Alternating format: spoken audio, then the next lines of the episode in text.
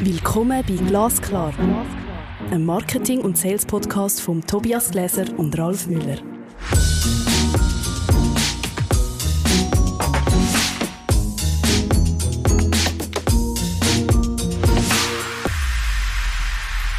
Hallo Tobias. Hallo Ralf. Heute haben wir uns das Thema genommen Podcast. Noch ein Podcast? Bitte nicht. Das ist schon mal ein Einstieg, gerade mit einer negativen Formulierung. Aber heute wollen wir doch mal wirklich unser Podcasting unter die Lupe nehmen, warum wir podcasten, ob es das bringt und was da dahinter steckt. Genau, weil es machen alle Podcasts, ja, seit ein paar Jahren schon ist das äh, im Prinzip so ein richtiger Gassenhauer. Und die Frage ist, woher kommt es eigentlich?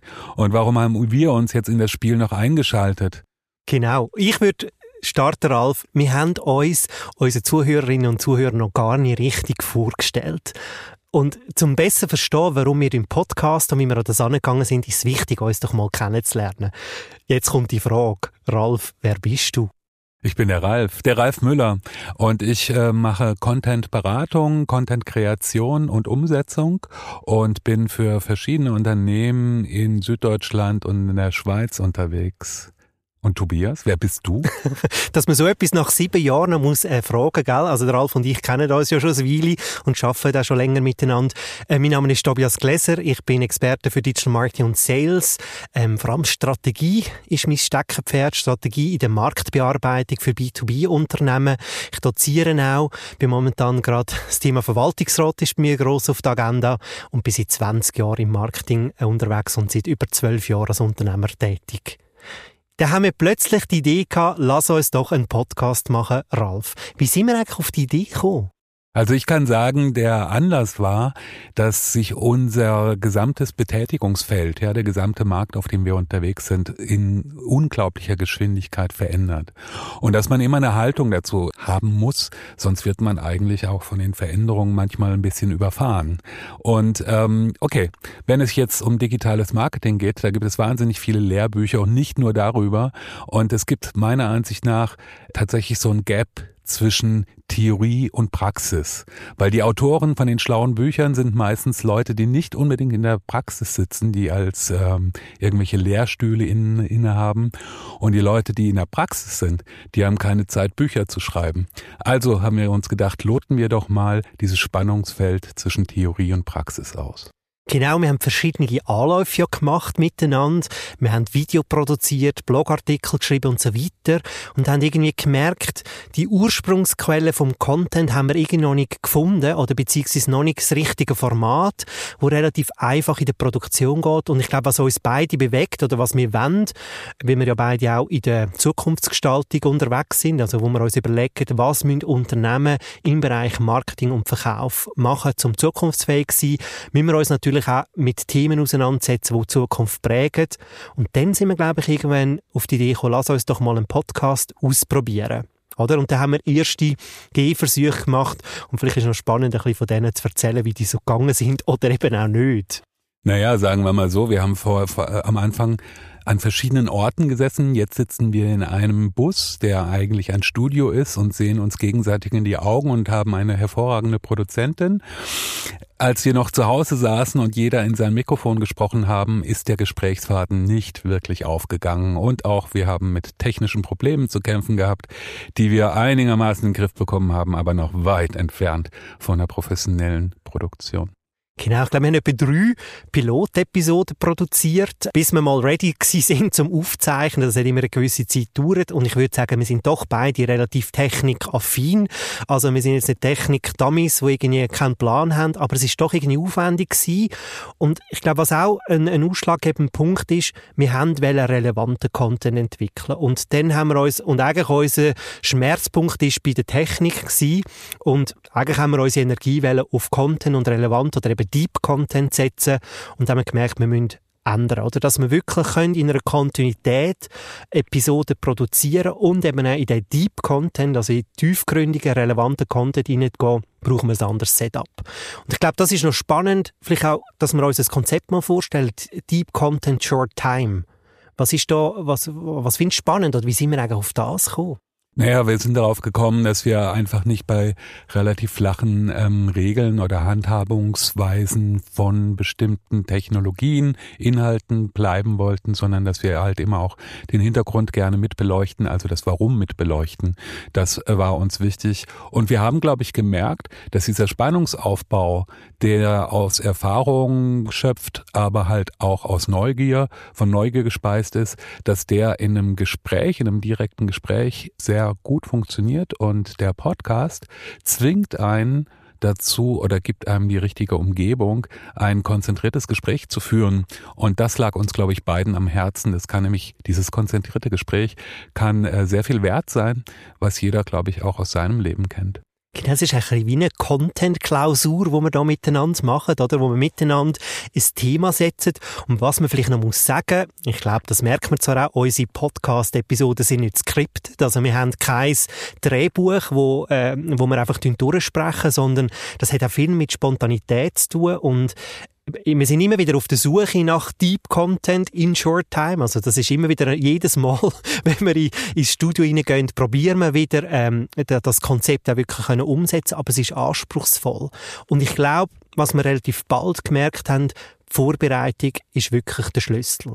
Vorbereitung ist der Schlüssel, weil das erst das konzentrierte Gespräch möglich macht. Ohne diese Vorbereitung würden wir wahrscheinlich re relativ lange fischen. Und ähm, ja, ich glaube einfach, dass es auch eine gute Übung ist, in diesen sehr sich abgeschlossen, in dieser Cloud zu sitzen, kurz gesagt, und sich ein Thema vorzunehmen. Und ich muss dir widersprechen, Tobias, uns fallen diese Themen schon fast zu, wir müssen sie eigentlich gar nicht suchen. Okay, uns fallen zu, das stimmt. Was ich auch spannend finde, neben dem, das ist ja auch ein Paradigma, irgendwie einerseits, wenn wir Deep Dive machen und Short Time, oder? Also, vielleicht muss man auch wissen, also neben mir läuft der Timer, oder? Wir haben gesagt, eine Episode von uns geht maximal 20 Minuten, wie wir auch wissen, unsere Zielgruppe, das sind CEOs, Marketingverantwortliche, Verkaufsspezialistinnen, Spezialisten, aber auch künftige Talente, die im Bereich Marketing und Sales unterwegs sind. Da hat man nicht völlig Zeit. Wir wollen eine, eine Episode produzieren, wo man so gut in einer, in einer Fahrt zum Arbeitsplatz oder ich weiß nicht, in einer Wartezeit kann gut hören kann produzieren und das ist doch irgendwie, das funktioniert amigs besser und amigs ein bisschen weniger gut, oder? Das ist absolut richtig, aber es ist alles dem Bemühen geschuldet, in kurzer Zeit möglichst viel Inhalt weiterzugeben, Inhalt, der für die jeweiligen Zuhörer auch tatsächlich eine Relevanz hat. Und ähm, es macht einfach Spaß, verschiedene Formate auszuprobieren. Man kann natürlich auch Video, äh, äh, Interviews machen, man kann Videos machen. Also die Form der Präsentation von Inhalten ist in dem Podcast aber eine ganz eigene. Und ich glaube, unsere Zuhörer sehen das auch so. Ich glaube, dass es sich auch lohnt, so etwas zu tun. Was ich auch interessant finde, für mich hat Podcasting noch wie eine weitere Dimension. Also einerseits logisch ist die Vorbereitung, die wir miteinander haben, wo wir nachher auch einen roten Gesprächsfaden miteinander entwickeln, was wir behandeln wollen. Die Produktion selber, also ich fühle mich privilegiert, mich mit dir äh, zu einem Thema vertieft auseinandersetzen. Also ich lerne während dem Gespräch oder während dem Live-Akt der Produktion von unserem Podcast lerne ich dazu. Und dann gibt's die Phase danach, wo man die Episode dann auch nochmal selber hören kann, wo, wo man wie merkt, das Thema, da gibt's noch mehr Deep Content, wo wir noch nicht ertaucht haben in dem Sinn, aber auch eine Selbstreflexion, wie komme ich denn über als ein Leader, wie rede ich, ähm, was ist meine Rhetorik, was ist meine Eloquenz, also ich finde es ein total spannendes Format, um selber auch zu trainieren, denken und reden zu trainieren. Ich bin auch der Überzeugung, dass es sehr gut in unsere zukünftige Kommunikationslandschaft passt, ja. Wo ich immer sage, da gibt es die beiden Pole Manipulation und Inspiration. Und ich bin da ganz klar auf der Seite der Inspiration. Also wir inspirieren Kunden, wir inspirieren Partner, Kooperationspartner. Und die inspirieren wir, glaube ich, durch Wissen und Ideen und Darreichungsformen, Inhalte eben so komprimiert wie möglich weiterzugeben. Ich glaube, es braucht auch Mut, oder? Also jedes Mal, wenn man in so eine Podcast-Produktion hineingeht, mit Mut, wir wissen nicht, wie es rauskommt. Und was ich sehr schätze, oder was ich glaube wichtig finde, auch, wenn, wenn jemand anderes, der jetzt den Podcast lost oder die Episode lost, in so eine Produktion, wo geht, der Vertrauensrahmen. Also, dass man wie sagt, wir gehen zusammen in, die, in das Studio, wir haben uns gut vorbereitet, wir wollen Deep Content äh, generieren, also wir wollen auch etwas teilen mit den Zuhörerinnen und Zuhörern, etwas, was wir gelernt haben und einen Praxisbezug schaffen, aber wir wissen nicht, wie es rauskommt und es kann auch etwas schief gehen. Es ist ein Experiment und schiefgehen gehört mit dazu, weil ohne das zuzulassen, dass etwas mal falsch laufen kann, machen wir halt auch keine Erfahrungen.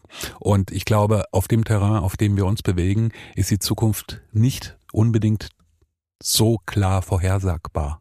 Was auch interessant ist, oder ähm, wenn wir so ein bisschen vom Master-Content reden, ist, glaube ich, Podcast auch ein spannendes Medium. Also, wo man so wie den Ursprungscontent kann entwickeln, wo man nachher auf weitere Kanäle kann adaptieren, oder? Also, wo ich wie sage, die tue ich sozusagen die Mutter des Contents entwickeln, wo ich nachher daraus Blog-Content kann daraus generieren, Newsletter-Content, Social-Media-Content und so weiter. Es ist relativ überschaubar produzierbar versus jetzt grosse Videoproduktionen etc. Aber es braucht Übung, oder? Und es braucht den Mut, sich zu exponieren exponieren und es braucht den Mut, vielleicht auch sagen, jetzt sind wir in die Sackgasse gegangen, Retourgang rein und wieder neu losfahren. Es funktioniert eigentlich wie ein Drehbuch, wie ein Drehbuch zielführender Kommunikation. Was würdest du sagen, also das Thema Kundenzentrierung ist auch ein wichtiges Thema bei uns, oder dass wir auch alles, was wir machen, die Kundin, den Kunden in, in den Mittelpunkt äh, stellen. Eben, wir sagen immer wieder, wir wollen von Verkaufsförderung zu Kaufbefähigung zu gehen, also wir uns gegenüber im Mittelpunkt setzen. Was, wie tun wir sicherstellen, dass da, wo wir erzählen und miteinander thematisieren, für unsere Zielgruppe, CEOs, Marketingverantwortliche, Head of Sales und so weiter auch wirklich relevant ist? Indem wir einfach aus ihrer Perspektive versuchen zu denken und zu argumentieren dann machen wir doch das als nächstes gerade mal. Also wenn ich mir überlege, als ein Unternehmen, ist Podcast das richtige Medium? Was bedeutet das? Was sind so Gedanken, die ich mir als marketingverantwortliche Person ähm, müsste machen Darauf kann ich jetzt keine Antwort geben. genau. Und da sind wir in der Sackgasse. Null Problem. Was ich das Gefühl habe, ist ein wichtiges Konzept. Oder? Also ich brauche ein gutes Konzept. Äh, bei uns ist es eben Deep, Deep Content in Short Time. Also wo ich wirklich probieren, so ein Konzept äh, aufzusetzen und danach zu fahren. Und ich glaube, immer wieder auch mit der Zielgruppe im Gespräch zu bleiben.